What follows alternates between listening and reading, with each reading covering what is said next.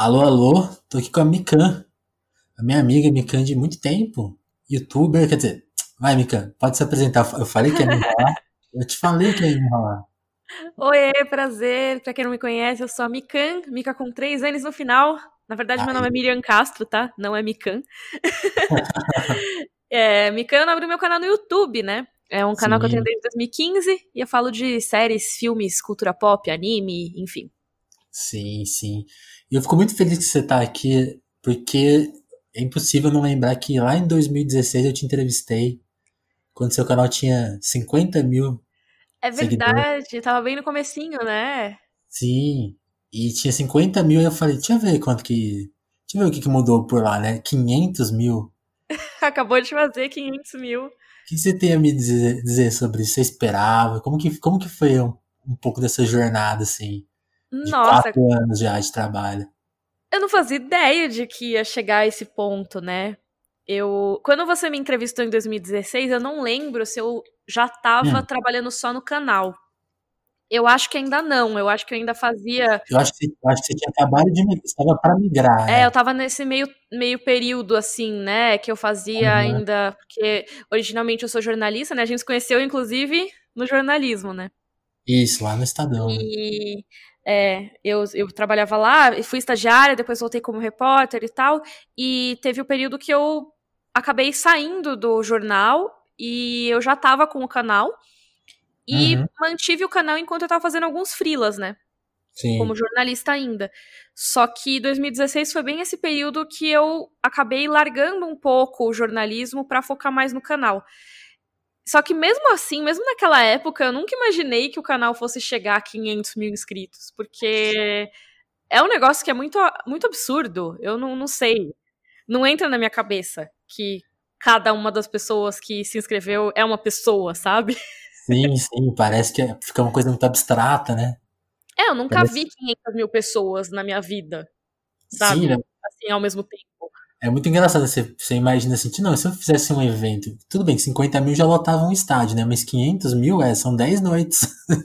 Então, é isso. Eu lembro que quando o canal completou 50 mil, acho até que eu fiz um vídeo falando mais ou menos isso. Cara, 50 mil é um estádio de futebol, sabe? Eu não isso. lembro agora se foi no de 50 mil ou no de 100 mil inscritos que eu falei, cara, é isso. É, imagina estádios de futebol lotados de pessoas que têm em comum que elas foram lá e deram um, um sinal pro YouTube de que elas queriam ver os meus vídeos com frequência, a ponto de assinar e receber avisos quando saísse, sabe?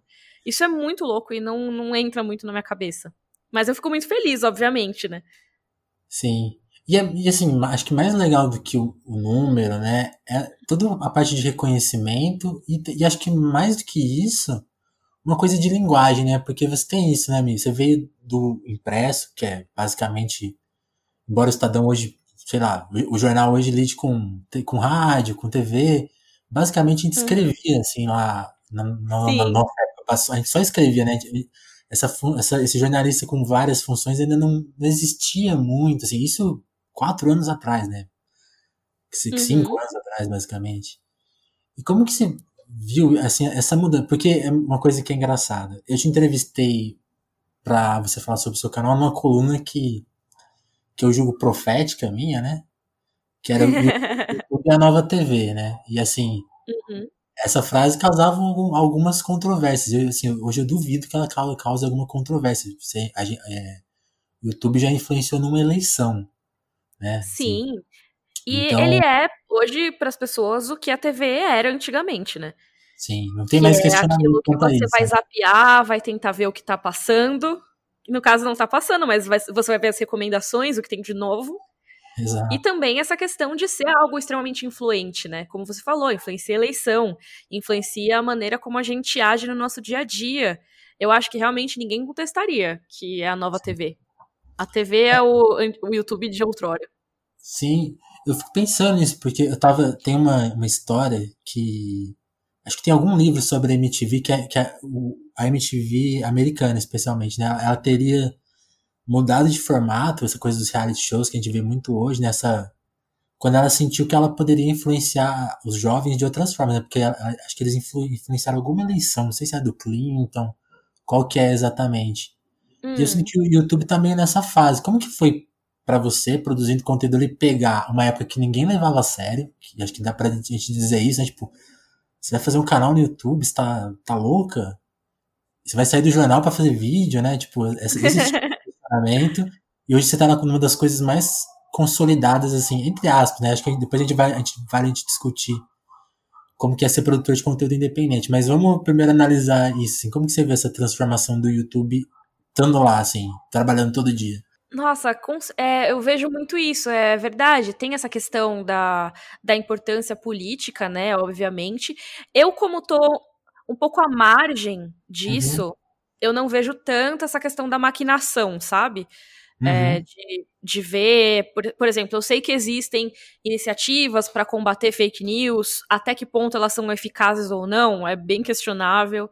Uhum. Mas eu sei que elas existem como elas não envolvem muito o meu conteúdo, eu não manjo muito do que tá acontecendo nessa frente. Mas eu sei, por exemplo, que eles tiveram uma ação a respeito disso na questão do coronavírus, né? Sim. Que eles colocam agora avisos, né? É, ah, tem sites confiáveis aqui para você ver sobre pandemia, sobre corona. E foi relativamente rápida essa medida. Então eu sei que é lógico que a resposta na internet tem que ser instantânea para ser suficiente, para ser eficaz de verdade. Verdade. Mas, na medida do possível, eu acho que eles foram rápidos na questão do corona. Então, é uma coisa que, que, é, que é legal, né? E que realmente pegou, assim, sabe? A gente, como criador, nossa, que legal. É, a gente pode, pode falar sobre o assunto Teve uma questão logo no começo que eles estavam desmonetizando os vídeos falando sobre o corona. E aí rolou uma reversão disso, que aí tem alguns vídeos que podem ser monetizados, mas isso foi muito para evitar que se espalhasse tanta fake news a respeito disso. Sim. Então, isso eu já achei legal. Lógico, tem mil problemas, mas pelo menos alguns passos vão sendo dados, sabe? Sim. Não sei se eu respondi. Não, sim, sim, mas, mas acho, que, acho que a minha pergunta também era mais no sentido assim, como que você, você foi migrando pra, pra coisa, tipo assim, esse do conteúdo se começar a ser levado mais a sério, virar mesmo um trabalho, assim, como que Ai, foi, foi, esse processo? Eu desvirtuei completamente da pergunta. é, então, depende muito, né? Tem, tem gente que até hoje não leva muito a sério, mas eu sinto que ao longo dos anos foi melhorando. É, eu lembro, por exemplo, uma vez, eu tinha acabado de lançar o canal. Hum. E um colega no jornal, ele abriu o vídeo e tal. E para ver, e ele deixou meio aberto, porque eu tava mostrando para ele. E aí uma pessoa que tava passando de outra editoria, que eu não vou dizer qual, mas que era um cara bem babaca, ele olhou e deu uma risadinha pro amigo dele, assim, sabe? Tipo, ai, olha essa mina que ridícula. Ele não falou isso, mas foi o que eu imaginei que estava passando na cabeça dele. Provavelmente. Ele era bem babaca, mas assim, não desejo coisas ruins mesmo assim. Só que assim, é isso. Eu acho que meu trabalho agora é muito levado a sério, entendeu? Não é mais uma coisa de olhar e dar uma risadinha, tipo, olha essa menina se prestando a esse papel. Até Sim. porque nesse momento que a gente tá hoje em dia, tem muita gente que tá percebendo a importância de produzir conteúdo, né? De fazer as coisas digitalmente, é, minha mãe é professora, por exemplo, e eles estão tendo que produzir vídeos para dar aula.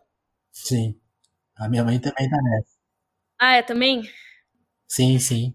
Ah, é, é, é, super difícil, né? É super difícil, porque eles têm que se acostumar de última hora a fazer as coisas e tudo. E assim, a minha mãe sempre valorizou o meu trabalho e sempre entendeu o, o que envolvia o meu trabalho. Até porque eu comecei o canal, eu morava na casa dela, então ela via todo o processo. Mas tem muita gente que está descobrindo agora que não é só sentar e fazer um vídeo. Mesmo uhum. que seja para dar uma aula, é muito diferente de você dar uma aula na sala de aula normal. É muito diferente. Você tem que ter um planejamento, tem que ter um roteiro, você tem que talvez editar aquele vídeo da melhor maneira possível. E Sim. as pessoas estão valorizando muito mais. Mas mesmo antes disso, eu acho que já existia uma seriedade que ia crescendo, sabe? Alguns canais ganharam moral, é, tem produções muito sérias que existem no YouTube. Você tem o canal da Vox, por exemplo, que é super bem produzido e que, é lógico, evolui para outras coisas também, Que agora eles têm, por exemplo, série na Netflix, tem podcast, tem não sei o quê. Mas assim, são canais que tem no YouTube e que tem com muita muita precisão nas informações. Os veículos também acabam voltando uma parte do seu conteúdo para a internet, para o YouTube, cada vez mais. Então, acho que acaba valorizando o meio e com isso acaba valorizando um pouco as outras pessoas que produzem para esse meio, que não necessariamente são veículos grandes, né? Sim. E, e é que acho engraçado, né? Porque como os veículos estão chegando atrasados, se a gente for ver, provavelmente tem muito veículo grande, entre aspas, que no YouTube é, é menor que o seu canal, né? Isso é engraçado. Imagina. Sim, com certeza. E até eu lembro que teve alguma alguma vez que deu um problema que eu não fui chamada para uma cabine de imprensa. É. E que era sobre um assunto que eu queria muito cobrir no canal. É, a cabine, não sei se todo mundo que está ouvindo sabe o que é uma cabine de imprensa, só pra, é, é uma, uma sessão que exibe o filme antes. Para quem para quem vai cobrir aquilo, então jornalistas, youtubers, produtores de conteúdo e tal. E normalmente é um pouquinho antes da estreia, para que o conteúdo a respeito disso, seja uma crítica no jornal ou um vídeo a respeito na internet, possa Sim, sair coincidindo com a data, né, da estreia. E praticamente todos os lançamentos grandes têm essa sessão especial, né, que é um pouquinho antes. E eu mandei e-mail pedindo, porque eu queria muito fazer altos conteúdos sobre o filme e tal, e fui ignorada. Ah. Eu lembro que o argumento que eu usei para falar com, com a pessoa que era responsável por aquela cabine foi dizer assim, cara, o meu canal atualmente tem, nem lembro quantos inscritos tinha, mas vamos supor que fosse 300 mil inscritos. Isso é mais do que a tiragem da, maior, da maioria dos veículos do Brasil. Reunidos quase. Sabe? Porque como, como que você vai ignorar um alcance desses? Isso não foi uma uhum. carteirada, sabe? De tipo, ai, nossa, eu sou melhor, não sei o quê. Mas foi uma carteirada. Foi tipo. Ou. é, é, por favor, da, é parte da é seu né? trabalho. Né? É, o seu trabalho é fazer com que o seu filme, a sua estreia, esteja. chegue, é, chegue ao maior, ao maior número de pessoas possível. E é claro que a mídia tradicional tem muito prestígio, então é óbvio, não tem que deixar de chamar o veículo porque ele tem uma tiragem menor. Mas você também não pode ignorar que as novas mídias têm um alcance muito grande, seja sites ou seja produtores de conteúdo na internet. E nisso Sim. inclui youtuber, inclui Instagramer, inclusive, tudo isso. Sim. Hoje, hoje rola muito isso, né? Tem até uma ciumeira brava de cabine que vai gente que só tem um Instagram, né? Tipo, e os caras fica Aí acho que é, aí tudo bem, é outro assunto, né? Mas é engraçado isso. Porque tem, tem, essa, tem essa luta por um reconhecimento, né? Tipo, coisa básica mesmo. Uhum. E, e você falou da, da complexidade dos assuntos. Uma das coisas que me faz muito tempo, né, que a gente quer gravar. Uhum. Mas é uma das coisas que me motivou a te chamar de novo foi que você feito, começou os, os, os, ensaios, né, sobre essa reavaliação de Game of Thrones. E é. antes, antes de a gente entrar nesse tópico, que acho que é um tópico à parte, acho que vale falar disso, né? Quando que você mudou justamente essa linguagem? Assim, os vídeos começaram a ficar mais complexos, né? Você conseguiu começar a chamar gente para te ajudar, porque no começo você fazia tudo sozinha, né? E hoje tem. Isso. Você consegue mandar para uma, uma editora, né? Como, como que você sente que você conseguiu melhorar esse conteúdo, assim, fazer, fazer coisas mais elaboradas, assim? Nossa, isso é uma das coisas que eu fico mais feliz da uhum. evolução do canal nos últimos anos.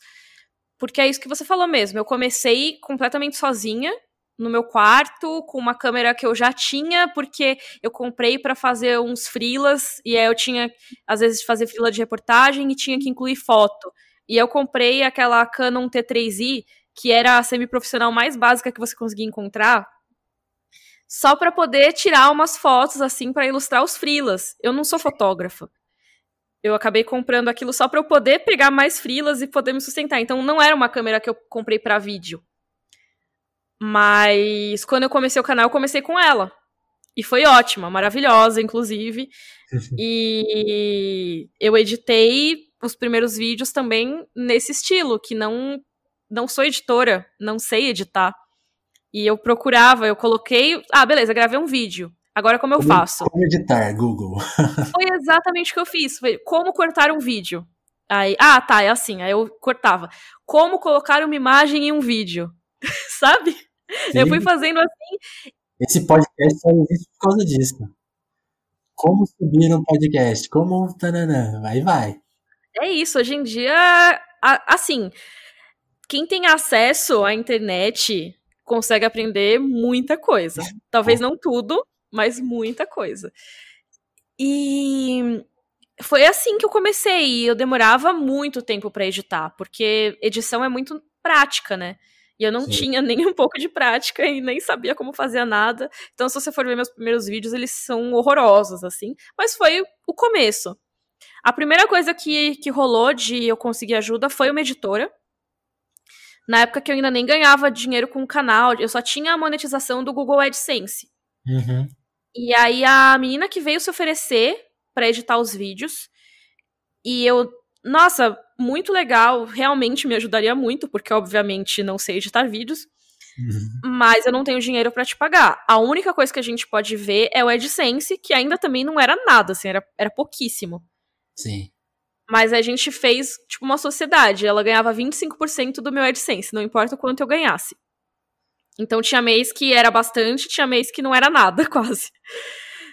E aí depois e tal, eu consegui realmente ganhar dinheiro a ponto de pagar editores. Isso foi logo no começo do canal, assim, que foi a primeira despesa que eu ia pagando, sabe? Uhum. Assim que eu comecei a ganhar dinheiro, tipo, ah, fechei um trabalho, ganhei dinheiro, pagar editores. Sim. E agora, nesses últimos tempos, eu tenho conseguido mais, sabe? Então, ah, agora, além de ter editores que fazem coisas pontuais, eu posso pagar alguém fixo que me ajude com a produção também. Então, é que agora a gente tá de quarentena, obviamente. Mas tem a Jennifer que trabalha comigo, que ela é minha editora, mas ela também vinha aqui em casa para me ajudar com as gravações. Então, é, montar luz, montar câmera, arrumar o cenário e tal. Você Que eram virando uma pequena empresa. É isso, bem pequena, mini, assim, só que uma empresa, sabe? Sim, E isso sim. me ganha um tempo absurdo. Então, por exemplo, alguns vídeos eu tenho ajuda de uma pessoa para pesquisa, sabe? Que Aham. eram coisas que, para eu fazer roteiro, eu me embananava toda na questão da pesquisa, às vezes, porque eu sou meio obcecada com checar informação. Então, eu ficava horas e horas e horas só numa pesquisa de um detalhezinho, sabe? Sim, você vai, você vai mergulhando, você fala, não, o que, que eu tava escrevendo mesmo, né? É isso, é o famoso buraco do coelho, né? Você vai entrando lá até. Hoje eu onde. numa dessas. Fui pesquisar de um disco, aí tipo, ah, esse autor aqui, ah, tem um filme sobre ele, ah, acho que eu vou ver se... Nada, É isso. depois eu não lembrava mais nem, ah, ah, tem que escrever sobre disco, ah, verdade, vamos lá. O lado bom e ruim do jornalismo é que a gente tem essa, criati essa criatividade é louca, não é isso? É a nossa curiosidade tão Sim. grande que ela é, é maravilhosa. Ela ajuda muito a pensar em pautas e pensar em coisas e checar e se perguntar mil coisas, mas também, às vezes, é legal se você tiver algumas respostas já para facilitar um pouco o processo. Nossa. Então, alguns vídeos eu acabo tendo a ajuda da Clarice, que faz algumas pesquisas pra mim.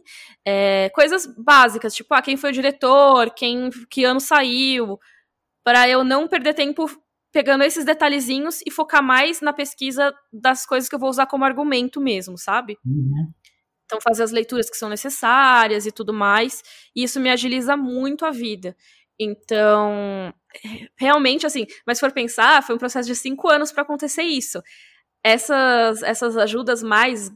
é, é, essas ajudas que são mais substanciais, foi Vieram tudo mais do ano passado para cá, sabe? De resto era mais edição. Edição eu sempre tive, assim, desde do, do sei, sei lá, segundo mês de canal. E aí agora realmente tá uma coisa mais de empresa mesmo. Então eu tenho alguém que. Isso. Ah, outra coisa que tem há bastante tempo é alguém que me ajuda com a parte do comercial. Que essa parte eu também sou meio nula, sabe? Não sou muito boa de lidar. É que, é, é, é que isso que é, é, foda, né? Porque a gente tava falando de, de pessoas que têm várias funções. A gente já vive meio nessa vida, mas tem algumas uhum. funções que não batem mesmo, né? Tipo, essa coisa criativa, geralmente ela não bate muito com o cara que vai lidar com comercial, né? Então, se você começa Sim. a esbarrar umas coisas que, tipo assim, não, daqui, daqui eu não consigo passar, né? Tipo, fica meio difícil, tem que ter alguém para ajudar, né?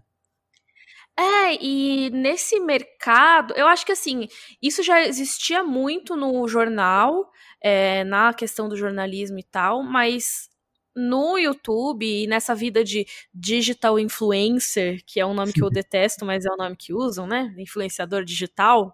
É. É uma coisa que é muito presente, que é você saber integrar a publicidade ao seu conteúdo. Então, é, eu acho que eu consigo fazer isso muito bem. Primeiro porque eu só entro em, em, parceria com coisas que eu acredito e que eu acho que funcionam bem, sabe, pro meu conteúdo, que tem a ver.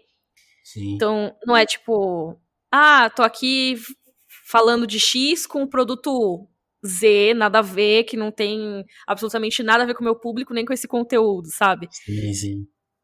Mas, ao mesmo tempo, é bom ter alguém que, que seja essa pessoa que vai fazer a relação com as marcas, porque não é só o processo criativo, não é só você conseguir integrar o seu conteúdo à mensagem publicitária, mas sim você negociar valores, você prestar, é, prestar contas do que aconteceu, é, lidar com emissão de nota, com dado. São horas e horas. Né? É, fazer relatório, todas essas coisas que é muito melhor se tiver alguém que ajude, sabe? Sim.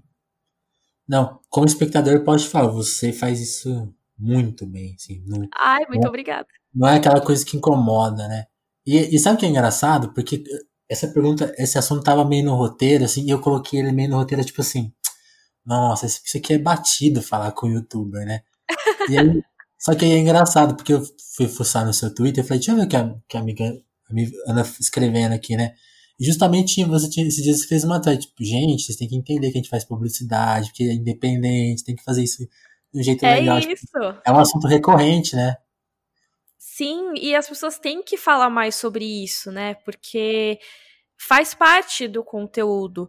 Uhum. Eu acho que existem maneiras de fazer, que são sempre as que eu tento seguir, de deixar o mais natural possível. Sempre Sim. sinalizando que a publicidade, obviamente, né? Não tem uma publicidade que eu faça que eu não avise para as pessoas. Ou esse vídeo é patrocinado.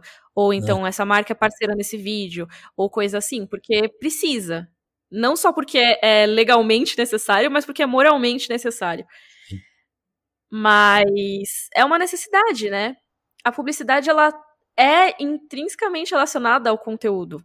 Seja ao conteúdo de jornal e revista, uhum. e mais ainda no conteúdo da internet. Porque Sim. eu acho que fica mais diretamente integrado, né? Não sei. Eu, eu, eu acho que tem isso, e tem, tem essa camada, né? A gente tá muito acostumado. A, nessa thread que você fez, acho que alguém falou disso, não sei se foi você mesmo que falou. Assim, hum. gente, jornal e TV é publicidade, vocês estão reclamando de quê? A gente Sim, tem que, acho que foi a Gabi sabe? Xavier, que é outra youtuber. Acho que foi ela que falou. Legal. Ah, vou até anotar ela pra depois uhum. ir atrás. Não, não, tenho certeza se foi ela, mas eu acredito que tenha sido. mas eu, aí eu fiquei pensando assim, tipo, e, é, e é engraçado, porque ao mesmo tempo que tem gente que estranha, né? Tipo, ah, publicidade aqui no meio do meu conteúdo. E tem gente que leva super natural, né? Que, que eu acho que é a grande, ampla maioria, né? tipo, ah, que legal. E, e, e, quem vai fazendo bem vai sendo cada vez mais reconhecido, tipo, ah, incomodou zero, né? Tem uhum. isso. Agora, a gente tá falando muito de formato, for, como se fazer, né? E engraçado que a gente tá voltando em algumas perguntas que eu te fiz lá em 2016, né? Como que era a sua rotina, como que, que era receber, né? Eu, eu lembro que quando eu te perguntei assim, ah, dá dinheiro, aí você colocou um gif do menininho chorando. e é muito bom que, esse, que essa, esse GIF mudou, né? Felizmente, felizmente Sim. mudou. É, é claro que, assim, ainda é uma, uma montanha russa, assim. Uhum. Fazer conteúdo no Brasil, em qualquer lugar, na verdade, não é só no Brasil. É uma montanha russa, porque você não sabe o dia de amanhã assim, realmente, realmente você não sabe. Tudo Sim. pode acontecer. Você pode perder uma parceria da noite pro dia porque o filme ia estrear e deixou de estrear por causa de uma pandemia. Sim. Ou você pode ser cancelado e perder contratos. Ou Sim. você pode simplesmente não bombar mais. Seu, as pessoas podem perder o interesse no seu conteúdo. Isso acontece também. Uhum. E tudo isso são fontes de renda, né? Sim. São maneiras de você ganhar dinheiro, de você pagar suas contas que são não são nada dependentes de você praticamente. É, é muito doido isso. Quer dizer, são dependentes, né? Mas assim, não são tão diretamente dependentes assim. Faz sentido? Sim, né? Não, faz todo sentido, porque acho que você está falando assim. Às vezes eu posso fazer o meu melhor trabalho, mas por várias outras coisas sei lá, vamos supor, você tá fazendo o mesmo trabalho, assim, tipo, e aí ele vai super bem, às vezes ele vai super mal por N outros fatores, né? Acho que, tá, acho que você tá falando disso, né? Tipo.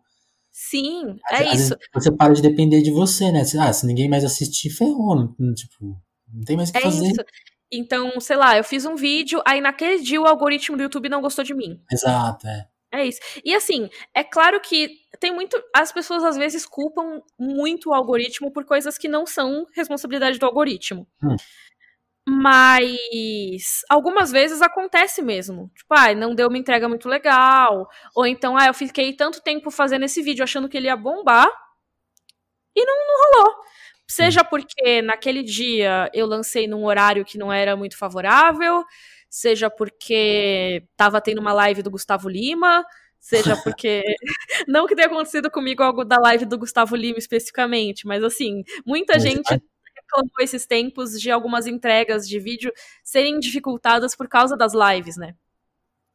Não, eu imagino. E, e é, aliás, tem, aliás, tem um fator. Desculpa te cortar tem esse fator, né? Tipo, a, a pandemia colocou todo mundo na internet, né? De uma vez, não só quem consome, mas quem produz, né? Gente que fazia só TV ou só show, né? Como a questão das lives, uhum. é, são mais competidores, né? É, fica mais difícil ainda, né? Sim, eu tinha visto um vídeo bem antigo até da, daquele cara, o Matt Pat, sabe? Que ele é do Game Theory. Ah, não conheço. Ele tem esse canal que ele faz teorias de videogames e tal, mas nem é por isso que eu, que eu tava vendo o canal dele. É porque uhum. ele às vezes faz algumas coisas sobre é, a indústria do YouTube. Tem uma comunidade gringa bem forte em relação a isso, a entender e se profissionalizar mesmo. E ele tava falando sobre por que toda hora tem vídeos no Em Alta que são, por exemplo, do. Ah, esqueci o nome do cara aquele apresentador de talk show famoso. eu sou muito ruim de talk show. o Jimmy Fallon? É, o Jimmy Fallon, isso. Ele mesmo. então toda hora tinha vídeo dele no em alta. Toda hora. E vídeos assim que ele, ele falou assim: ah, o YouTube agora privilegia. Isso já faz tempo, tá? Toda hora muda o algoritmo e tal. Mas ele tinha falado: ah, o YouTube privilegia watch time, tempo de exibição. Então, você, para se manter bem no YouTube, você tem que fazer vídeos que sejam relativamente longos, não, não necessariamente muito longos, uhum. mas que sejam relativamente longos e que prendam a sua audiência, seu público, por mais tempo. E esse conteúdo também tem que ser frequente.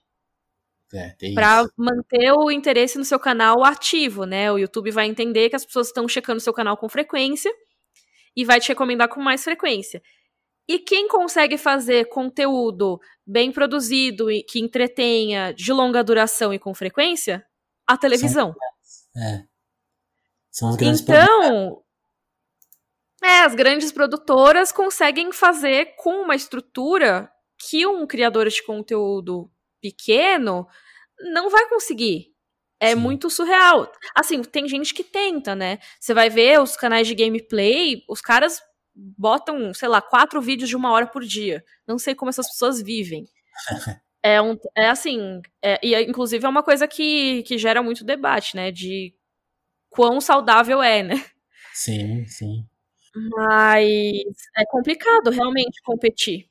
Sim, e eu acho que aí para você que tem que que é super autoral, né? Tipo assim, pode ver, quem, quem observar o canal da, da Mikan, tipo, não tem nem. Não tem aqueles vídeos que são meio truques, né? Tipo assim, ah. Tipo assim, tem, é tudo escrito do zero, geralmente uma ideia. Geralmente não, sempre uma ideia original, né? Tipo, dá muito trabalho, não é? Não são experiências, né? Tipo assim, é uma coisa complicadíssima manter um ritmo, fazer, fazer, fazer. É difícil mesmo. É, não tem nem como fazer a toque de caixa, né? Tem todo um trabalho de roteiro envolvido e tem gente que tem mais trabalho ainda, sabe? Então, assim, se os meus vídeos já demoram um tempão para fazer, é, vai, sei lá, se eu fico. Tem vídeo, por exemplo, esses da autópsia de Game of Thrones, eu fico pelo menos oito horas em cada roteiro. Pelo Nossa. menos. E assim, Não, pra edição que... também é um tempão, né? Não, oito horas tirando assim todas as horas gastas, todo, todo, todo o trabalho prévio que você já teve com Game of Thrones, por exemplo, né? Exatamente. É, isso é porque eu já tenho o conteúdo prévio na minha cabeça. Eu só tenho que checar e colocar em ordem, escrever e tal. Mas se eu tivesse que pesquisar do zero tudo, Nossa. eu ia demorar, sei lá, no mínimo uma semana cada um, assim, se tão pouco. Mas é uma coisa que, nossa, que demanda muito tempo, né? E, e tem gente que, assim, tem muito mais é, trabalho envolvido, assim, de tempo, se você for pensar vídeos de animação, por exemplo. Uhum.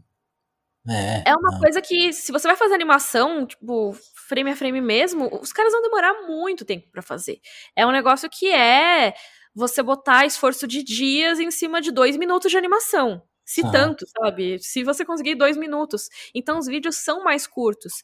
E eu lembro que existia um debate muito grande de que os canais de animação estavam morrendo, porque eles não conseguiam bancar tanta o produção. trabalho que eles davam, tanta produção, com esse watch time tão pequeno. Hoje em dia eu não sei como tá essa situação, mas é o tipo de coisa que dificulta um pouco. Então, dependendo do conteúdo que você for fazer, você também tem uma dificuldade extra, sabe? Sim, sim. Não, eu fico imaginando assim a sua. Assim, eu fico imaginando assim, porque eu vejo muita gente cobrando, assim, às vezes algumas coisas, tipo, ah, quando é que... e o vídeo de tal coisa? E assim, é uma série, sei lá, com horas e horas que você vai ter que parar e escrever. Aí eu falo, aí eu fico pensando, oh, não tem como, não tem como falar de todas as séries, não tem como abranger todos os assuntos. Tipo assim, Game of Thrones, por exemplo, rende. Então tem que fazer, você tem que explorar as coisas que você já viu, né? E assim, as pessoas têm que entender que você não vai conseguir falar de tudo, né? É impossível falar de tudo. É, nem tem como. Tem alguns canais que conseguem falar de várias séries, ainda assim não são todas, porque é preciso fazer escolhas, né? Sim. Mas eu acompanho a rotina das pessoas e eu vejo quão cansativo é, sabe? Sim. É lógico, não, não tô dizendo ah. que a minha rotina não seja cansativa, mas eu vejo a das pessoas que cobrem séries mais quentes, sabe? Que fazem pauta mais quente no canal. E então, isso foi uma coisa que eu sempre lutei muito comigo mesma, porque a gente tem essa coisa muito forte no YouTube, que é o fear of missing out.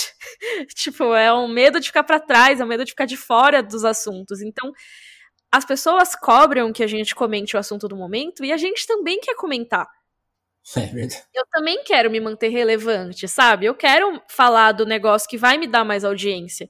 Porque realmente é muito drástica a diferença se eu fizer um vídeo, sei lá, a série estreou na sexta, se eu lançar um vídeo na segunda, vai ser perfeito, sabe? Se eu puder lançar na própria sexta, então, uau!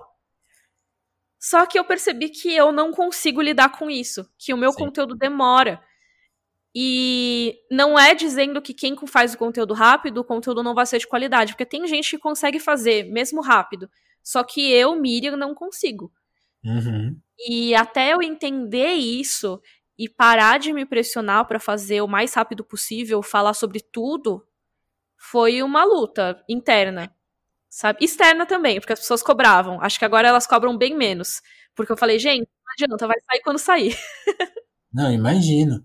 Porque aí tem isso, a gente estava falando agora há pouquinho, né, do, da pressão psicológica que é, acho que o, o medo da gente, da gente de trabalhar nesse campo independente e que depende de tantos outros fatores que vão além da gente. E imagina assim, como que, você, como que é o seu autocuidado para não, não pirar muito, assim, em, com, a, com a cobrança e com esse ritmo de trabalho, que é, que é extenuante mesmo, né? Tem que ter muito cuidado, né?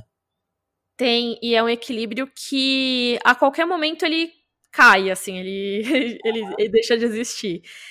Então eu me imponho algumas regras que eu quebro bastante. Acontece. É, então eu lembro que eu tava numa discussão do, de uma galera que é criadora de conteúdo também, que antigamente tinha o YouTube Space aqui em São Paulo, né?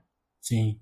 E era muito bom, tinha várias oficinas, workshops, e o mais legal era que existia uma comunidade que era criada ali, né? Das pessoas trocarem ideias, se apoiarem, conversarem sobre como é trabalhar nesse meio, porque é uma coisa muito específica, né? Sim. Então não adianta você conversar com seu amigo engenheiro sobre isso. Ele não vai entender. A não ser que ele tenha um canal sobre engenharia, ele vai entender. Mas o que, o que rolou é que a gente, depois de um tempo, rolaram algumas oficinas auto-organizadas, assim principalmente encabeçadas pelo pessoal do Saúde na Rotina, a Daphne e o Diego. Que se você for pensar, né, eles são um canal que fala de saúde de exercícios. O que, que tem a ver com o meu conteúdo? Uhum. Mas tem tudo a ver, porque nós, nós somos criadores de conteúdo no mesmo, na mesma plataforma, então a gente se entende, a gente troca ideia. Mas enfim, tudo isso para dizer que teve um dia que teve uma dessas reuniões e o Diego e a Daphne estavam falando um pouco da rotina deles. E eles falaram uma coisa que eu achei muito importante, que foi que eles estabeleceram que eles não iriam trabalhar no final de semana. Por quê? Se você falar que você nunca vai trabalhar no final de semana, de vez em quando você vai. Sim. Se você, fila, se você falar que talvez você vai trabalhar no final de semana, você vai trabalhar todo final de semana. Sabe? Então, é eu. É bem por aí eu tento colocar essa regra de que, ó, não trabalho de final de semana. Eu só consegui fazer isso a partir do ano passado. E foi a melhor decisão que eu tomei na minha vida. Porque Sim. antes disso, eu tava trabalhando absolutamente todos os dias. Todos os dias. Todos, todos, todos. Sem folga. E, e, e imagino que todas as horas, né? Tipo, madrugada também, também. vai embora, né? Sim.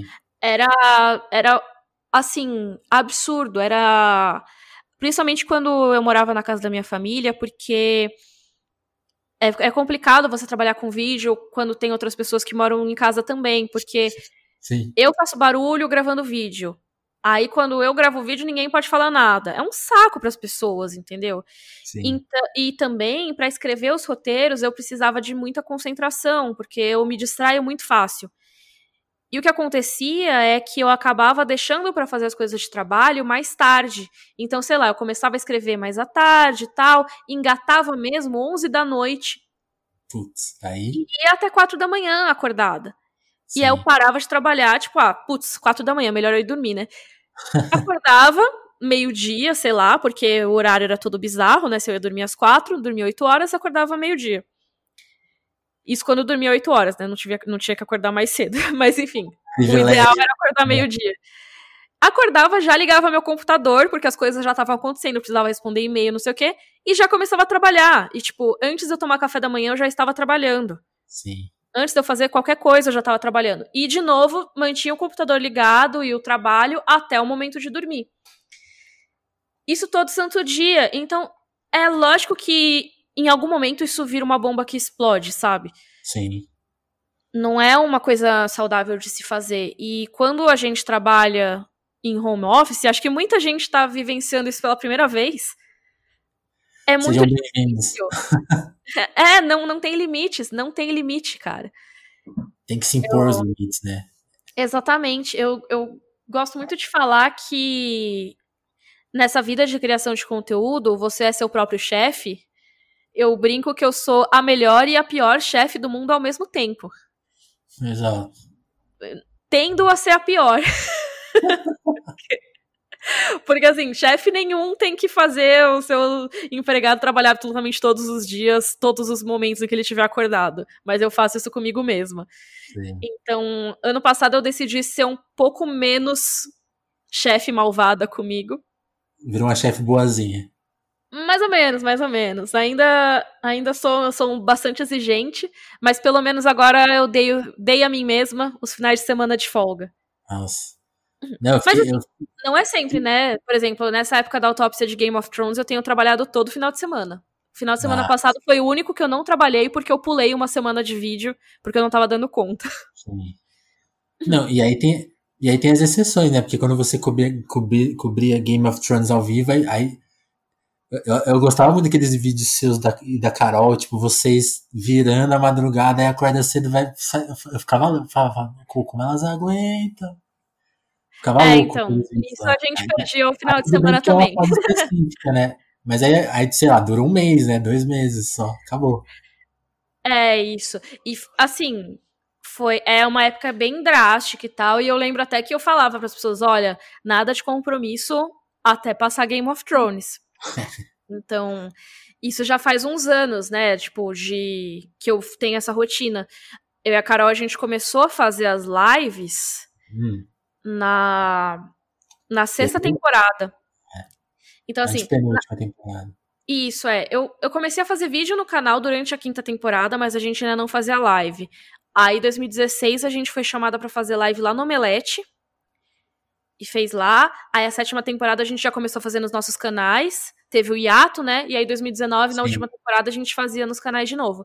Então, foram três anos dessa rotina de ver o episódio, dormir na mesma casa, porque a gente fazia roteiro até de madrugada, acordava, ia fazer live, gravar vídeo.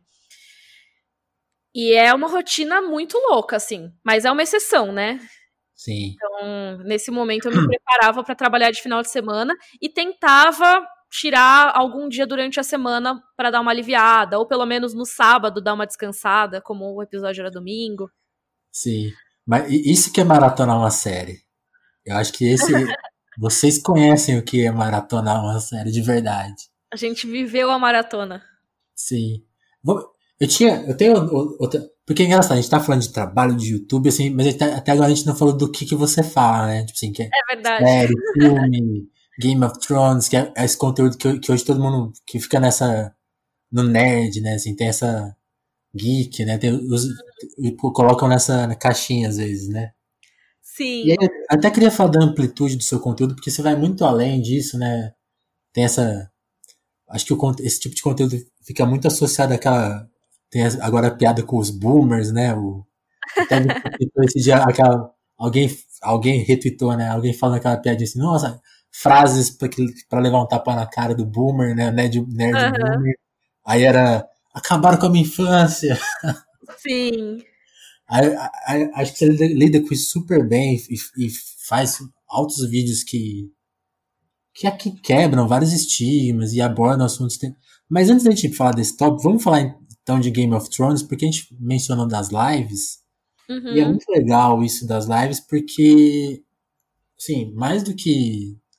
Porque aí que acho que tem esse momento de virada, assim, não sei se você lê assim na sua carreira, né? Porque foi um evento as lives, né? Que lá foi muito legal, né? Vocês chegaram em Trend Topics, assim, vocês... era de segunda-feira ou de terça? não lembro agora, mas... Era de segunda. Era de, era de segunda, né? Era o dia de vocês no Twitter, né? Como que foi viver aquilo, assim, e ver todo o seu trabalho de construção minuciosa, assim, de pesquisar Game of Thrones, conhecer tudo, conhecer... Porque tem, essa característica é sua e eu acho bom destacar que, assim, você manja muito, assim. Eu, eu lembro de uma... Acho que eu, eu falei isso com o Ramon uma vez, assim Hum. De, de, você na live do Oscar, e foi uma live assim, que vocês não é, você não era, acho que a principal, você não ficou o tempo todo na live, que foi, que foi uma lástima, inclusive.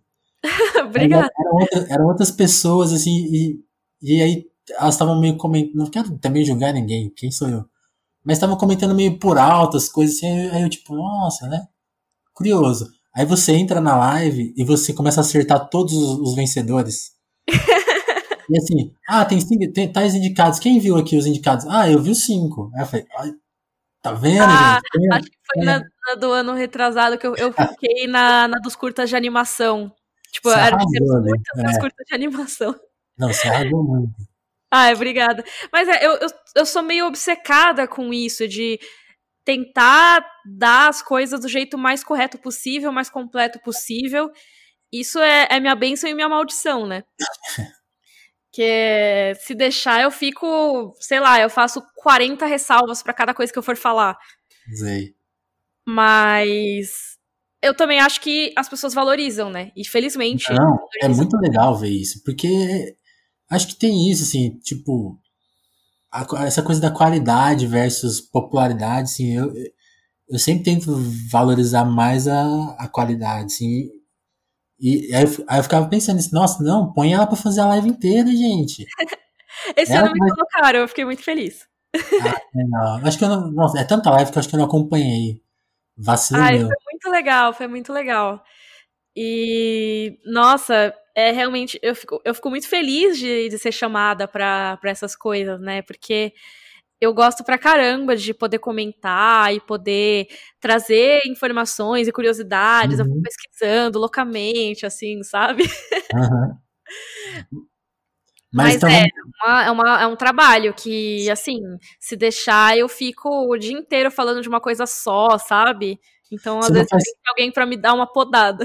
Você não faz que nem o Rubens. Tem aquela lenda que o Rubens Evaldo Filho via dois filmes ao mesmo tempo. Você não chegou nesse nível ainda, né? não. Mas eu confesso que teve uma época que. Olha lá, olha lá. eu, já vi, eu já vi série acelerado. Mas ah, foi pra foi pra época de um, que eu apresentava um canal chamado Amo Séries. Ah, sei. E às vezes tinha séries que a gente tinha que comentar e eram muitas séries para uma lista só. E a gente ia comentar a série bem por cima, sabe? Uhum. Só tipo mencionar, mas eu falava, não vou comentar a série que eu não assisti. Então eu ia lá e assistia, mesmo que rápido, só pra tipo, ok, eu entendi, tá, entendi o que tá aqui no roteiro. Porque eu não queria falar do negócio sem entender, sabe? Sem. É, abomino, abomino falar besteira. Nossa. E assim, isso não quer dizer que eu não vá falar besteira, mas é meu maior pesadelo. É, sabe? É, luta contra, é, é, inevitável falar alguma besteira, mas tem que lutar contra. Mas Sim. então vamos falar do fenômeno, então, como que foi Fala, fala um pouquinho da construção, né, de... Porque é, é legal isso, né, tipo, vocês não chegaram naquele momento de celebração e de sucesso de graça, né, vocês tanto de horas que você e a Carol se dedicaram a isso, queria, queria que você comentasse um pouco isso, como que foi abraçar Game of Thrones e, e, no final da série ser abraçada, né, pelo fenômeno, assim, o público curtir tanto as lives e ser fazer tanto sucesso. Ah, foi muito legal e é, é, bem curioso, né, que agora a gente tá quase que exatamente um ano depois do final, né. Sim. A gente tá gravando isso no final de maio e a série acabou mais pro meio de maio, assim, mas é isso, o meu canal começou em função de Game of Thrones, praticamente, né?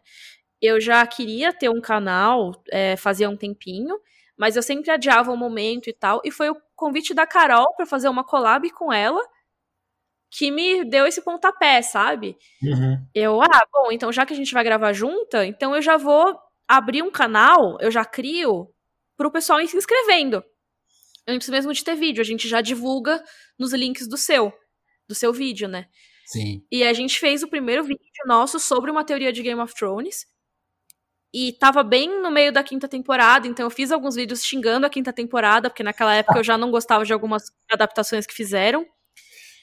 E mas xingando com carinho, né? Xingando com, com argumentos. Coisa de quem ama, e... é. É, exatamente. É tipo, bronquinha, bronquinha. É. Polêmica. E aí foi. Nascimento de polêmica. É isso. Quem, quem reclama de polêmica mal sabe que o canal já começou com polêmicas. Mas o. Foi, foi um choque, porque logo de cara o canal já bombou, sabe? Os vídeos foram uhum. super bem. É, eles pegavam um resultado bom na busca. O tema Game of Thrones foi muito bom. E ele funcionou muito, tanto que eu e a Carol continuamos fazendo vídeo juntas, é, continuamos falando sobre esse assunto, e a gente teve mais de 200 vídeos sobre Game of Thrones. Se você Uau. não acha possível falar de Game of Thrones, veja 200 vídeos e você vai ver que os temas não se repetem. O que é, é muito. Mesmo. Mas aí, essa questão das lives foi bem legal, porque assim, a gente começou a fazer nos nossos canais na sétima, na sétima temporada, que foi a penúltima, né?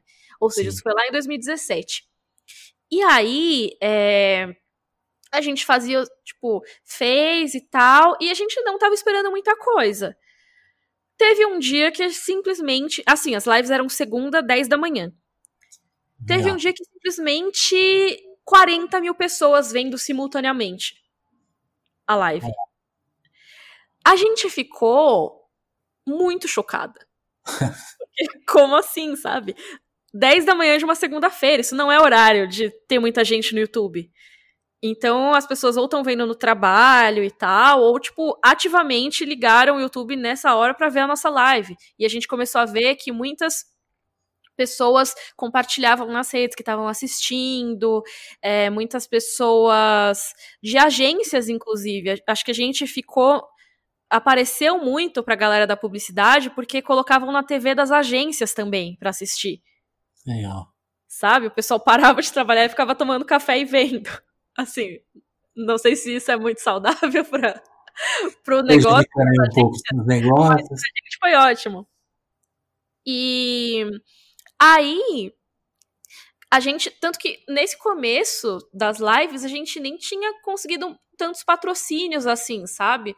A Sim. gente conseguiu fechar um patrocínio para vídeos especiais que a gente ia fazer e para tipo duas das sete lives. Uhum. E e tudo bem, a gente já tava feliz, né? Olha que legal, pelo menos algum patrocínio a gente conseguiu, né? No Bom. fim das contas, apareceu um anunciante no, no meio da, da temporada que tava, que tava patrocinando uma live concorrente e falou: não, a gente quer patrocinar vocês também. e foi ótimo. Nossa, tipo, a gente ficou muito feliz, porque quer dizer que tava dando resultado e que isso tava chegando pros clientes, sabe? Uhum. E as pessoas também estavam comentando e elogiando. Aí Game of Thrones teve um hiato, né? 2018 não teve nada de Game of Thrones. E isso eu posso dizer assim que foi a melhor coisa que aconteceu para minha carreira. Porque foi um tempo de dar um respiro e eu poder mostrar para todo mundo que eu conseguia fazer outros conteúdos. Sim. Que eu acho que tava faltando aí. Então, assim, o conteúdo de Game of Thrones continuou, obviamente, mas eu pude fazer que o público cativo de outras coisas aparecesse também.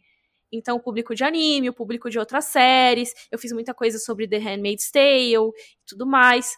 Então, juntou uma galera diferente, sabe? Que eu acho Sim. que fez muito bem pro canal e fez muito bem para mim. Porque eu não, não sou uma pessoa que gosta de falar de um assunto só também. Eu gosto muito de falar de, de assuntos específicos, mas eu sempre gosto de variar. Sim. Então, isso foi ótimo. Aí, 2019, eu acho que juntou toda essa popularidade de 2017 com um público novo, sabe? E aí bombou desse jeito que, assim, a gente achou, ah, se bater 50 mil tá ótimo. Da outra vez o recorde foi 40 mil. A gente bateu 50 mil nos primeiros minutos da primeira live, assim. foi um choque muito grande, mas foi muito legal. Qual foi o recorde absoluto? Eu acho que na na do episódio 5, que foi o penúltimo episódio da série, a gente fez 77 mil pessoas simultaneamente. Uau. Que, assim, nunca passaria pela minha cabeça, sabe? É, e, e, nisso a gente tava bem longe de, de época de live de sertanejo, que junta um milhão de pessoas e tal, né? Mas Sim, se for pensar, é, cara, é uma live comentando uma série de fantasia na televisão, sabe? Uhum. Sim, Quem ia pensar em 70 mil pessoas assistindo ao mesmo tempo? Eu já achei muito absurdo já isso, sabe? Sim, sim. Não, e assim, todas as, as, exceções, né? TV paga. Tudo bem que hoje é, as pessoas podem baixar, mas é tipo assim, é, é, é a série mais da, do, do, canal mais caro, né? o último canal, nem todo. É que é um fenômeno, né? Tudo bem, então, acho que tava todo mundo assistindo, mas mesmo assim não é o conteúdo mais popular do universo, né? Sim, ainda é nicho, né? Apesar de ser ultra popular, a, a ponto da pessoa ver uma live, tipo, Sim. comentando, é muito nicho. Sim. Não, e coisas específicas, né? Porque entra naqueles campos assim, ah, personagem tal, que às vezes tem, passa batido para a maioria das pessoas, né? Vocês Sim. entram em vários assuntos, assim. E aí eu queria que, aí eu queria que você comentasse dos ensaios, né? Porque que você está fazendo agora nessa autópsia, porque foi demais ver, por exemplo, o da Daenerys e, tipo assim, você você vingou a gente naquele vídeo que foi tipo. ah, finalmente alguém falou, assim.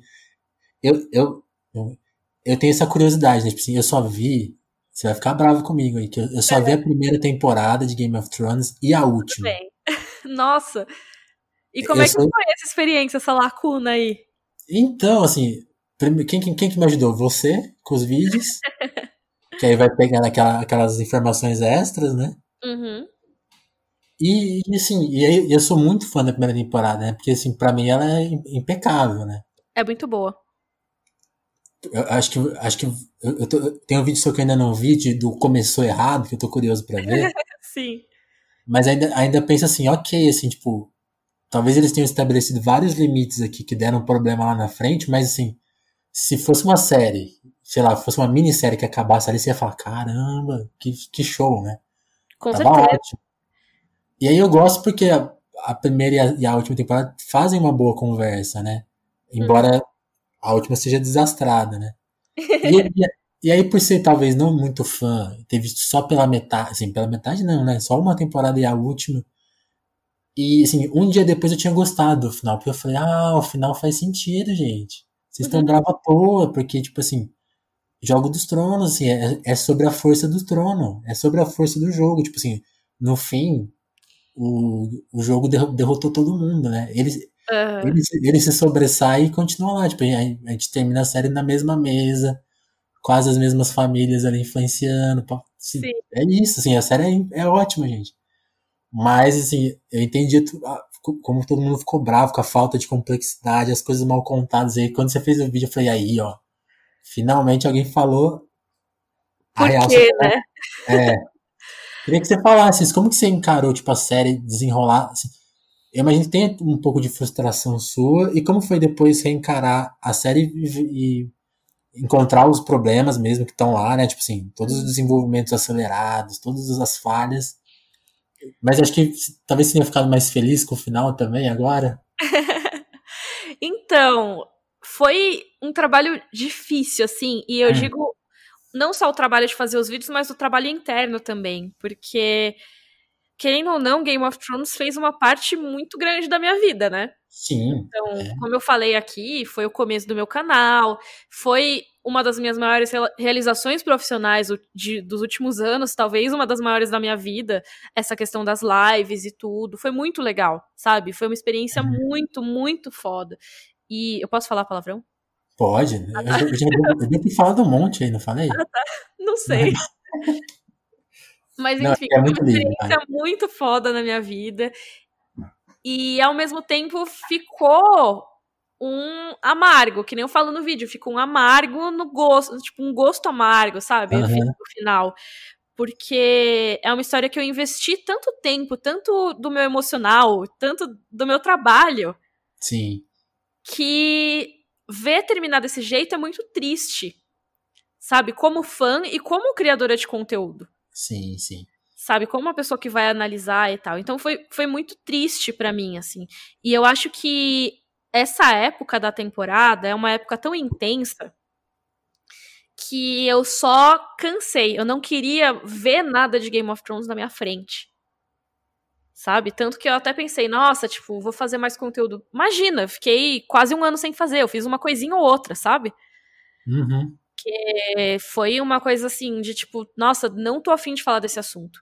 E quando vinha alguém, por exemplo, pedir pra tirar foto, a primeira pessoa que a, a, a primeira coisa que a pessoa perguntava era o que, que você achou do final de Game of Thrones? E eu revirava o olho, que eu pensava, nossa, meu, a pessoa tá perguntando, ela não viu as lives, sabe? Que saco.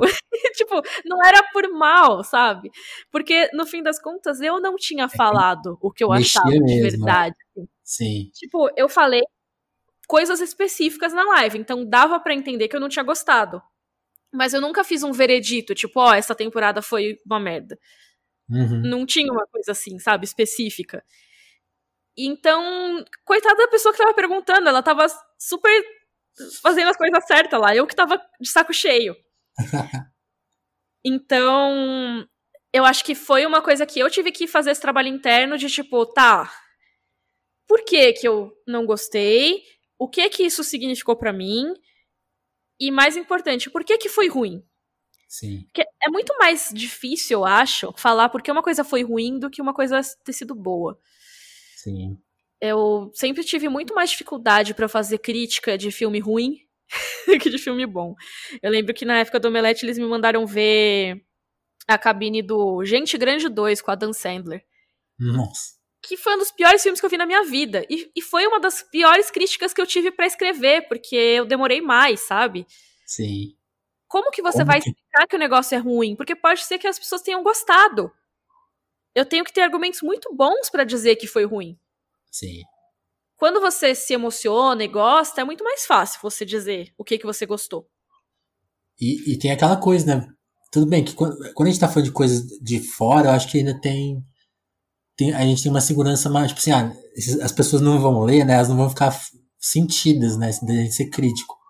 Mas, por exemplo, com coisa nacional, que provavelmente a pessoa vai ler a sua crítica, eu sempre fico assim, "Ô, tem- que ser muito honesto pra, pra não desleg- desle- deslegitimar o trabalho das pessoas, né? É, é muito complicado fazer coisa negativa, né? Dar um parecer negativo. Com certeza. E então foi realmente uma coisa que eu deixei cozinhar, assim, por um ano, sabe? Eu fiquei Aham. refletindo.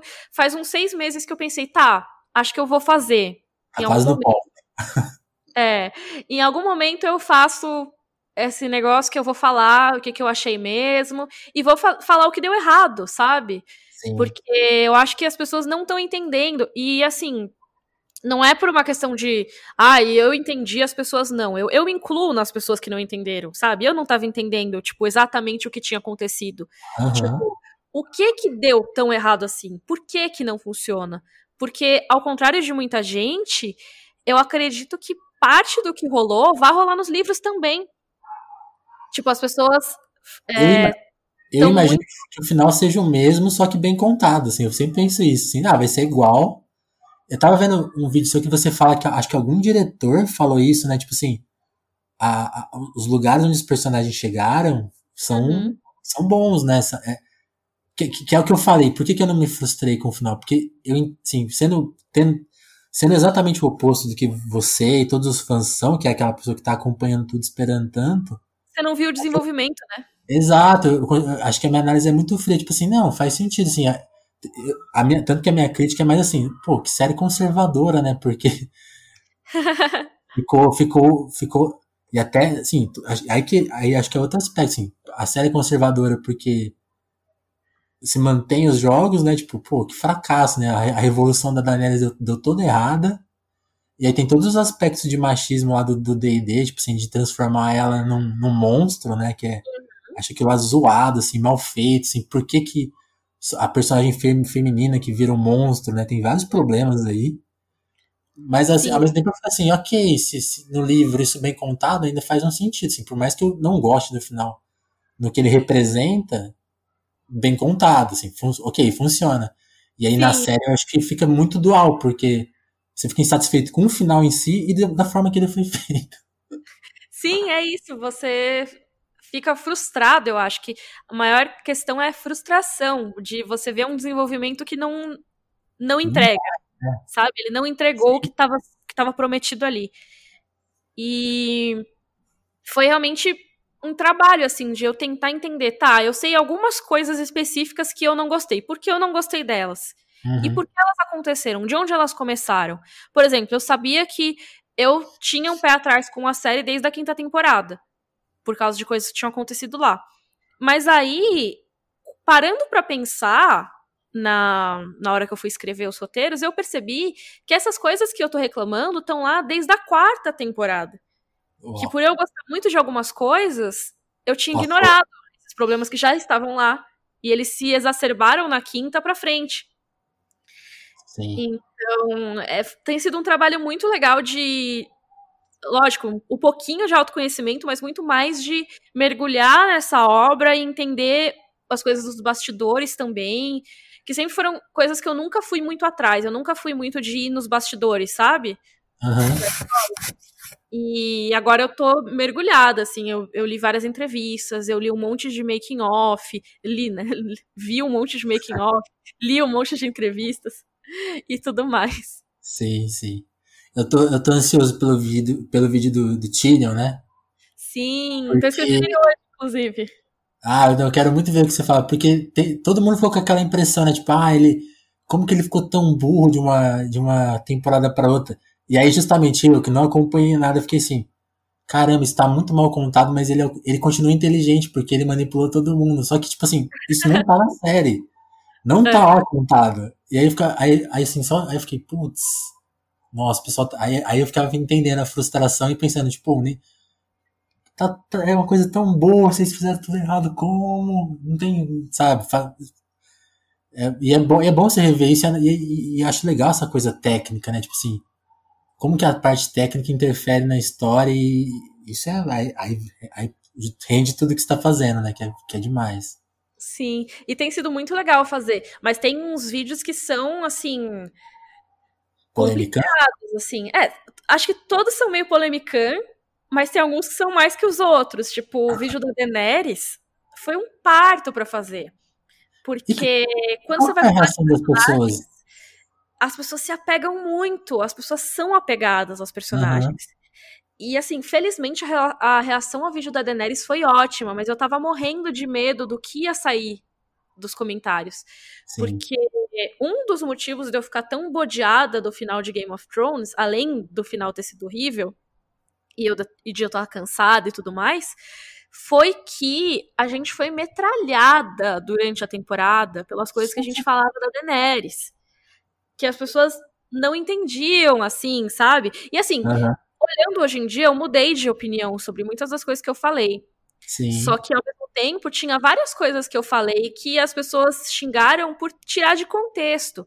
Então eu lembro que teve alguma coisa que eu comentei no vídeo que eu falei, ah, ela fica comentando toda hora, ela fica reafirmando em voz alta: eu sou a rainha, eu sou a rainha. E quem. É, e aí teve uma frase do Tywin Lannister, numa das temporadas anteriores, que era: qualquer homem que tem que falar que é o rei não tem autoridade para ser rei. Sim. E eu falei isso, tipo, meio que assim, putz, ela tá fazendo isso, isso é, vai desgastar a personagem, né?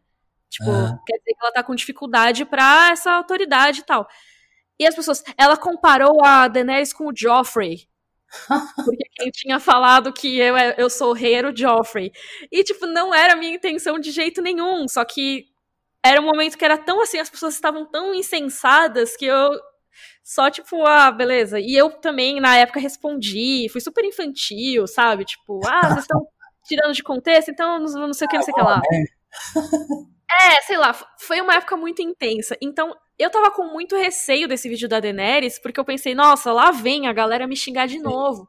Porque aí agora vão pegar outra coisa que eu falei, que vai ter sido ruim, e aí vão me xingar.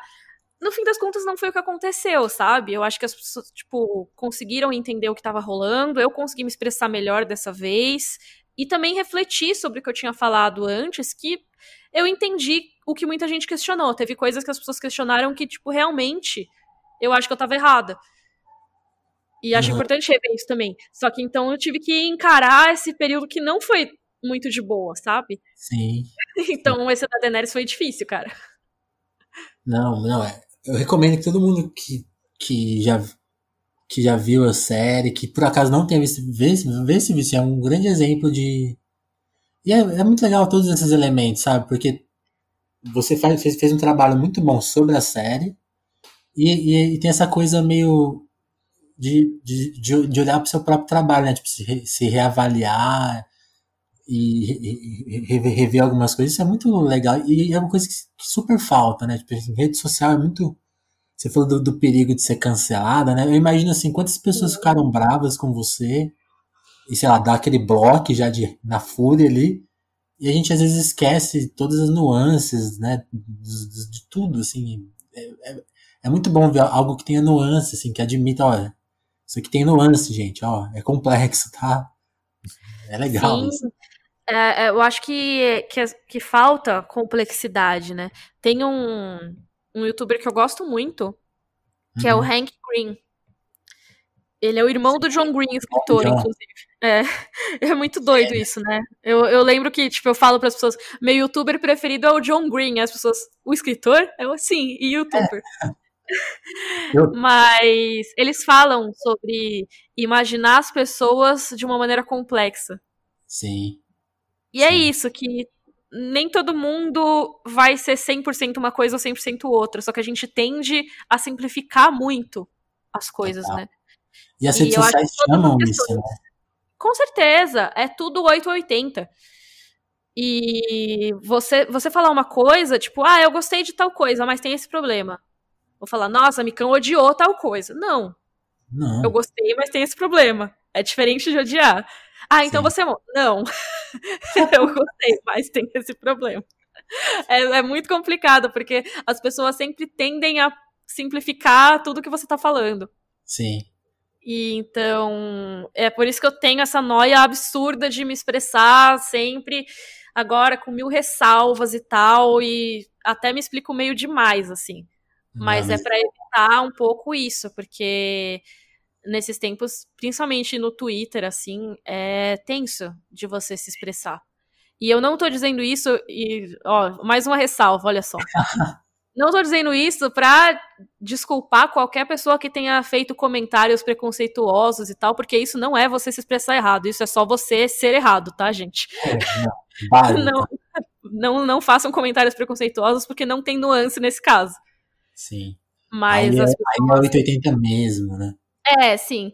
Mas as pessoas têm, é, têm a, a, essa coisa de ser 880 até para coisas básicas que não envolvem essas questões sérias, sabe? Eu gostei que você falou do, do dos irmãos Green, porque eu, lembro, eu lembrei, assim, quando eu, eu sempre amei videogame, né? Sei, sei que você ama, acho que é até um tópico que a gente pode falar rapidinho. A gente já uhum. estourou o tempo aqui, mas tudo bem. Se, se, se der problema aí, você me avisa. Tá bom. Mas é, na hora, quando eu voltei a jogar, assim, mais recentemente, aí comprei. Tem um vídeo dele que eu sou muito apaixonado, que é. Ele pegou GTA V e falou assim: eu vou jogar com a minha. com a minha índole. E ele ficou só de boa no jogo. Não, não, aí que tá. A coisa curiosa do, do vídeo é porque o jogo não permite que você faça isso, né? Tipo assim, uhum. tem uma, uhum. Ele é muito engraçado, ele vai jogando assim, tipo, e aí na primeira. primeira não é, é, Tem um prólogo ali que você é meio forçado a fazer algumas coisas, tipo, dar tiro nas pessoas. Aí ele. Aí ele jogando assim, eu não quero dar tiro, eu não quero dar tiro.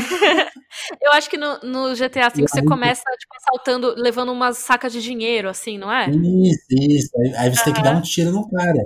E aí ele, uhum. eu não quero tirar, não quero fazer isso. E aí é muito legal, ele vai discutindo todas essas coisas, né? As como a mecânica do jogo força e tal. Eu achei, acho demais esse conteúdo. Nossa, com certeza. Eles são muito especiais, assim. É um conteúdo que, que faz você refletir sobre muita coisa, é bem leve ao mesmo tempo, mas traz coisas sérias quando é necessário. Sim. E eu acho que eles são super importantes para a comunidade. Eu cheguei a comentar, né, dessa comunidade de criadores de conteúdo que tem do exterior. E assim, eles são os criadores da VidCon, que é o maior evento relacionado à produção de conteúdo em vídeo na internet. Não, sabia. Então, é, é deles. Agora acho que eles venderam, né, para uma outra empresa e tal, mas por muitos anos eles é que cuidavam de tudo da VidCon. Uhum. Eles fazem o Crash Course, que também é incrível. Inclusive, eu conheci eles pelo Crash Course. Uhum. E todas essas coisas, eu acho que eles são pessoas extremamente responsáveis, sabe? Sim. E é a impressão que eles dão, pelo menos. E eles estão na internet já faz 13 anos, né? Então, acho que se fosse para ter aparecido alguma coisa, talvez já tivesse aparecido. Sim, sim, sim. Isso aí, aí é que tá. Você acha que eles, por exemplo, e quem mais assim, você tem como inspiração? Porque tem isso que eu falei lá atrás, antes da gente entrar no tópico Game of Thrones, você trata o seu conteúdo assim com uma responsabilidade muito legal e com esse justamente com essas nuances, tipo assim, ó, vamos apontar questões de feminismo, de ah, tal, tal coisa foi preconceituosa. Até os problemas, Game, Game of Thrones tem vários problemas, né, nesses, nesses quesitos, de cenas uhum. questionáveis, né? Como que você, uhum. como que você acha que você lida com esse... Porque, assim, acho que o, o meio, esse meio que cuida de série, filme, geralmente dá uma ignorada nesses, nesses tópicos. Como que é lidar com isso, trazer esses tópicos, e como que as pessoas respondem, assim? Porque a, a, a polêmica, eu acho que nessa hora tem que lidar com muito mensagem de ódio, hater, tem, tem isso. Como, como que é ser crítica, né? Fazer essa coisa que pouca gente faz. Então, felizmente, meu público. Ah, eu chutei o microfone aqui sem querer. Chutei não, né? Esbarrei. Ah. Felizmente, meu público é muito de boa, em geral. É lógico que quanto mais crítica eu sou, mais aparece gente que parece que tomou um susto com a minha opinião, assim, como se eu não tivesse deixado muito evidente nos últimos cinco anos a minha opinião sobre as coisas, uhum. mas as pessoas ficam chocadas às vezes. Então, por exemplo, nesse próprio vídeo da Daenerys, que eu, assim, toquei de leve na questão de ela ter sido retratada da maneira que ela foi por ser uma personagem feminina. Sim. Teve gente que fez comentários imensos falando, ah, como você pode trazer essa questão sobre ela ser mulher, porque tem personagem tal que é louco e não é mulher, e não sei o que, não sei o que lá. Não, não, não, não. É assim, por causa de uma, um comentário num vídeo de 40 minutos, uma frase que eu falei. Eu acho que você até pegou talvez... leve. É, então, eu, eu fui super, sabe, super por cima. Porque eu sabia que se eu falasse muito disso no vídeo, as pessoas iriam traduzir hum. o vídeo como só aquilo. Sim. Eu queria provar por outros aspectos só para que as pessoas pudessem ver que, tipo, mesmo se você tirar a questão dela ser mulher ou não, já é problemático. Sim, demais. Sabe? E isso só agrava. Por, sabendo que as pessoas iriam ficar cegas com isso, sabe? Sim. E foi, foi o que aconteceu, assim. Então, assim, eu tive poucos comentários nesse sentido. Eu acho que se eu tivesse feito um vídeo mais militudo, teria mais comentários de hate. Nesse caso, teve poucos. Mas é o tipo de coisa que é muito difícil a gente ver na cultura pop, assim, na crítica de cultura pop em geral e nos vídeos no YouTube Brasil a respeito. Você tem pessoas que fazem um trabalho muito legal e muito crítico, mas não é não é quem tem view, sabe? Uhum. Quem tem view normalmente é quem não vai ligar muito para essas coisas. E pelo contrário, às vezes vai reproduzir essas coisas, né? Então, por exemplo, canais que vão colocar personagem de biquíni grandona na thumb, assim, sabe? Sim. E então é, é bem difícil nesse caso, né? Você você trazer uma visão um pouco diferente, porque não é a visão que, que é mais popular. Sim. Mas assim, eu tento encontrar um meio termo, sabe? Eu sei que muitas vezes o diálogo tá nessas nesses trechinhos assim que eu vou colocando, tipo, por exemplo, nesse da Daenerys foi uma frase, mas já teve gente que falou: "Nossa, eu nunca tinha parado para pensar em como as personagens femininas são retratadas". Sim, é, é por aí, sabe? Né? E, e, eu acho que, que é isso que eu não sei se, se eu tô respondendo a sua pergunta, na verdade, ou se eu só tô não, divagando. Mas, não, mas aqui, é, aqui é mas... é pra devagar mesmo. eu acho que rola, às vezes, um pouco de um cavalo de Troia, na minha opinião, sabe? De Sim. trazer essas questões, fazer as pessoas questionar em um vídeo que é sobre outra coisa. Então, tá, eu tô falando sobre a Daenerys, sobre os, os problemas de roteiro, mas a pessoa também vai refletir um pouco sobre como uma personagem feminina foi retratada. Apesar do vídeo não ser só sobre isso. Sim. Então, ou por exemplo, eu, mas tem vídeos que eu falo mais diretamente. Por exemplo, eu fiz um sobre Vingadores Ultimato, hum. que tem uma cena girl power no filme. Não sei se chegou a assistir o Vingadores Ultimato. Eu não vou dar spoilers sim, aqui. Né? Sim, sim, sim. Não, uma hora e dezoito. tem spoiler. Abaixa o volume. Então, tem a cena Girl Power ali na batalha final, que juntam, sei lá, as, todas as todas, né? 10 personagens femininas que tem Do nada, né? nome. Né? é, tipo, junta todas e é uma cena super, uau, nossa, mulheres unidas. E eu fiz o vídeo falando, cara, beleza, tem essa cena muito legal, ok, só que não faz sentido você ter uma cena dessas, sendo que você acabou de matar a viúva negra à toa, sabe? Aham. Uhum. E esse tipo de vídeo tem muito mais hate. E aí eu faço. Eu falei sobre mulheres na, na geladeira, que é o, a trope, que é, tipo, você matar personagens femininas pro crescimento pessoal dos personagens masculinos. E falei sobre como é tratada a morte dela e como é tratada a morte do Tony Stark, como é diferente. Total. Sendo que os dois são Vingadores originais. Acho que a, e... a, a, cena de luto dela demora, sei lá, um minuto. Se for muito. É, sim, a dele é todos os personagens reunidos num baita velório e não sei o que, não sei o que lá. É, é, lógico que tem. E o impacto das mortes é muito diferente. Por que isso acontece? Então eu fiz um vídeo falando sobre isso e sobre como tendo agido assim com a sua personagem feminina, que é uma das únicas, né? Tipo, a não ganhar um filme até 2020, até depois da morte dela. Sim. Como é uma hipocrisia você querer fazer uma cena girl power no seu filme, sendo que ele é o oposto de girl power. E assim, eu adorei Ultimato. Inclusive, eu tava tweetando sobre Ultimato hoje. É, eu vi que você tweetou aquela cena. Aquela cena lá eu amo, assim. Ah, é maravilhosa, é incrível. Essa, acho que as pessoas não imaginam que eu gosto tanto do, dos filmes da Marvel.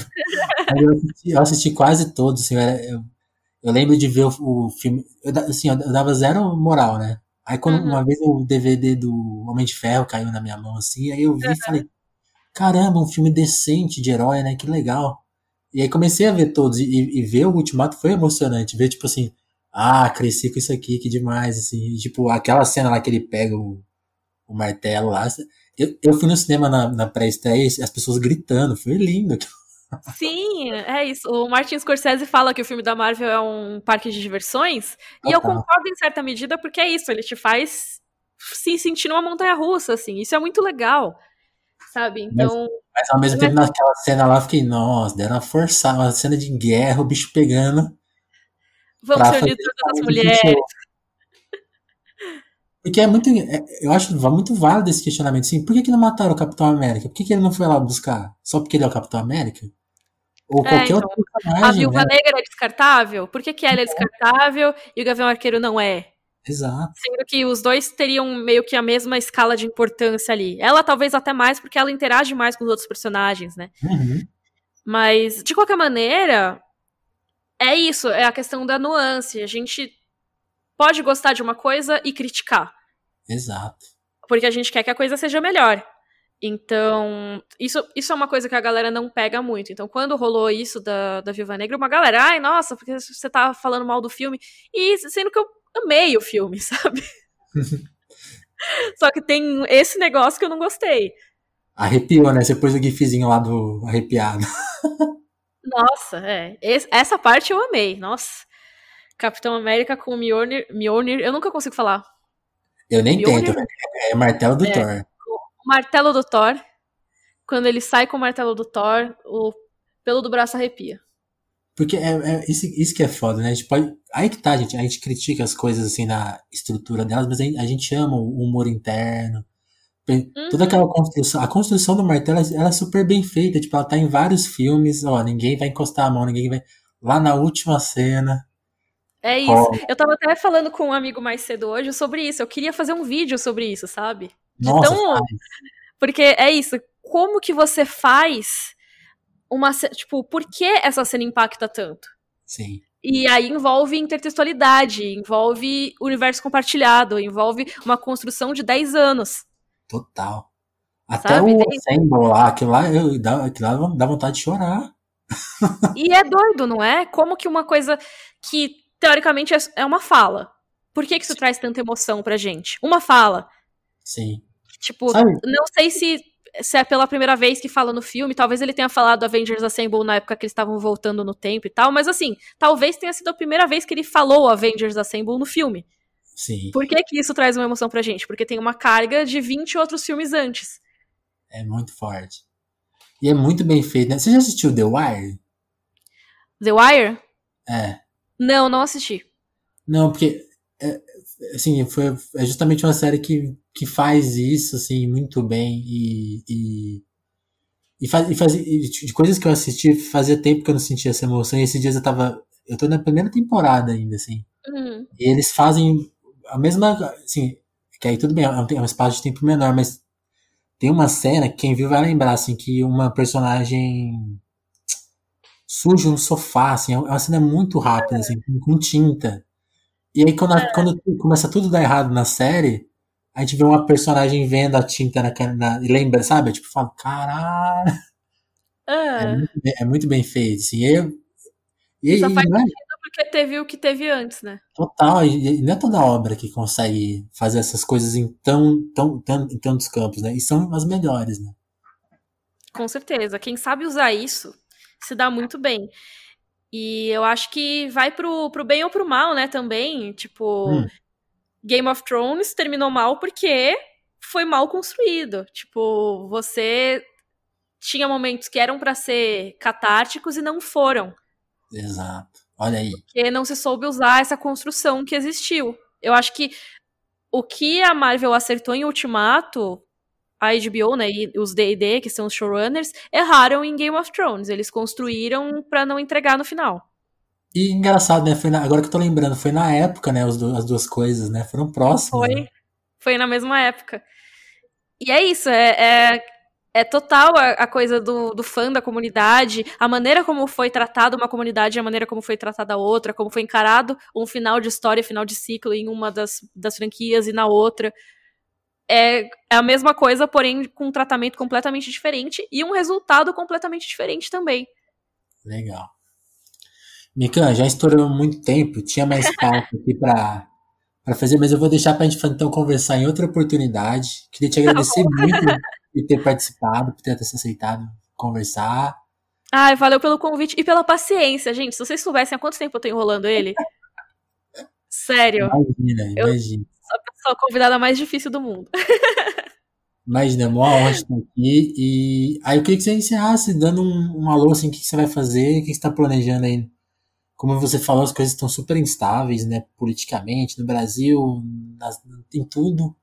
Mas o que você está planejando fazer? O que você quer fazer nesse, nesses dias? O que, que, que, vem por aí no canal? Dá ah, esse, esse, recado, assim. Aí a gente encerra. Então, tá rolando a minha série de Autópsia Game of Thrones, que é o nome dessa série de vídeos, falando sobre o porquê o final de Game of Thrones ter decepcionado tanto. E além disso, tem outros vídeos sobre séries, filmes, sobre jogos, anime. Eu falo bastante no canal também.